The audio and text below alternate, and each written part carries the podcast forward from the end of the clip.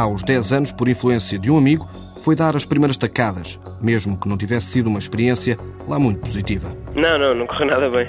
Mas era, era um desafio e, e portanto, continuei a, a jogar. Na estreia não passou da zona de jogo curto.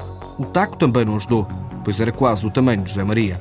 Quando somos pequeninos ainda é mais importante termos tacos adequados à nossa altura porque isso vai, vai eh, refletir-se quando nós formos mais velhos no nosso swing.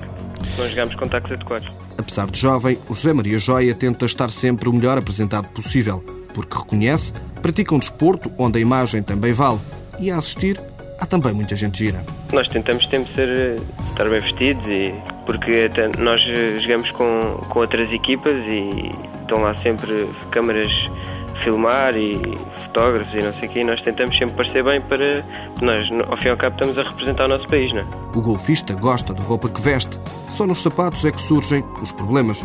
Por isso, revela que nunca se enganou quando saiu à noite.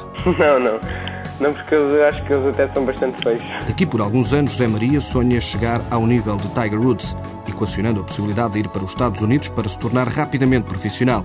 Para já está no lote dos melhores golfistas do país e tem uma boa história para um livro. Quando matei um pássaro com uma bola de golfe, foi num driving range, estava a treinar, o pássaro estava no chão, estava parado, coitado, e eu, sem querer, dei um mau shot e, e matei o coitado do pássaro.